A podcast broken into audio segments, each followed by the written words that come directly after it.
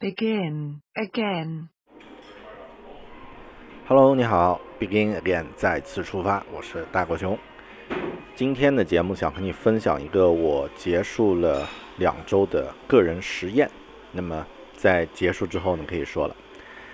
在两周前呀，其实准确的说是在录制这期播客之前好久了啊，我读完了一本叫做《Ultra Learning》。终极学习这本书呢，由 Scott Young 写的，是关于呃各种各样不同的学习方式。那么其中他讲到了学习外语的一个经验，就是沉浸式的一个学习啊，在这个讲外语的环境中呢，一点英文都不讲，一点自己的母语都不讲，然后从一天开始就一直结束到一直都用这个当地的母语进行交流啊。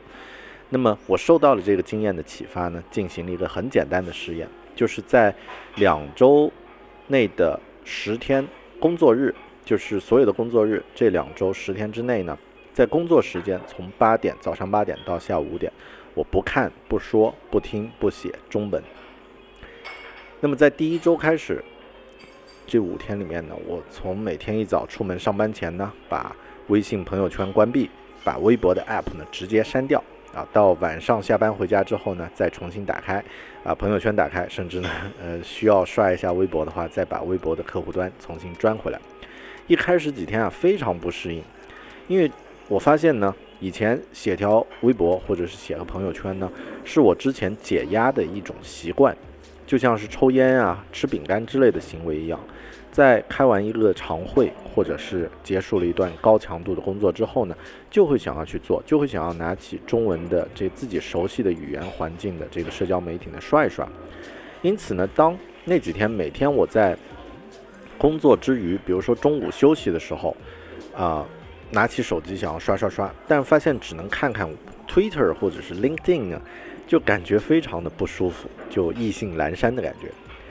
但到了第二周的后面几天呢，我可以做到不用删除微信，也不去查看它了啊。朋友圈呢，我还是需要关掉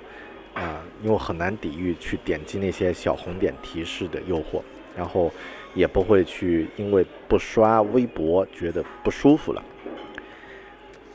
不说不听中文呢，其实没啥问题，因为本身是在全洋人的工作环境啊。不不读和不写的话，我觉得只要能够管住微博和朋友圈，其他都还好。但出于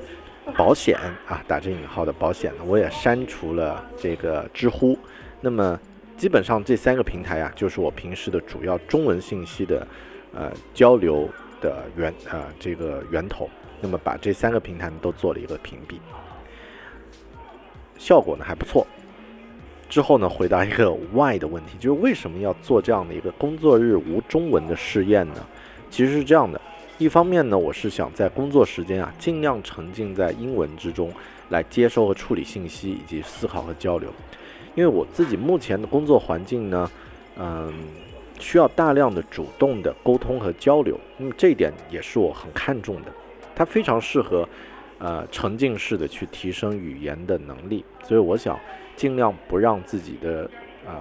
思维模式进行切换，因为我发现啊，在阅读、写和查看中文社交媒体过程的时候呢，其实它不只是打断了几分钟的工作时间，而是在这个状态下呢，把你的思维模式切换到了一个中文档位。那么之后呢，要花不少时间再恢复到之前的工作状态呢，其实那个时间是一个。灰暗的一个暗时间是被浪费掉了。简单来说，就像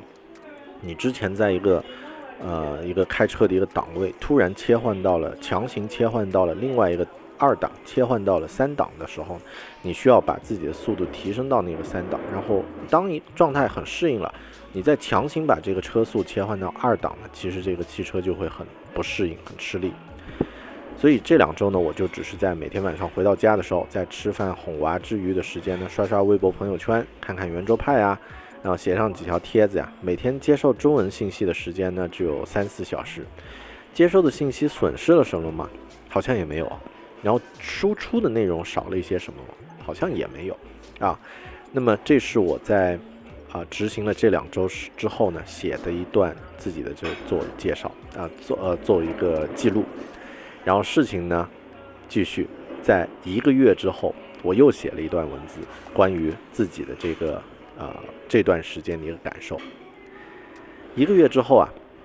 我发现有了一个更大的收获，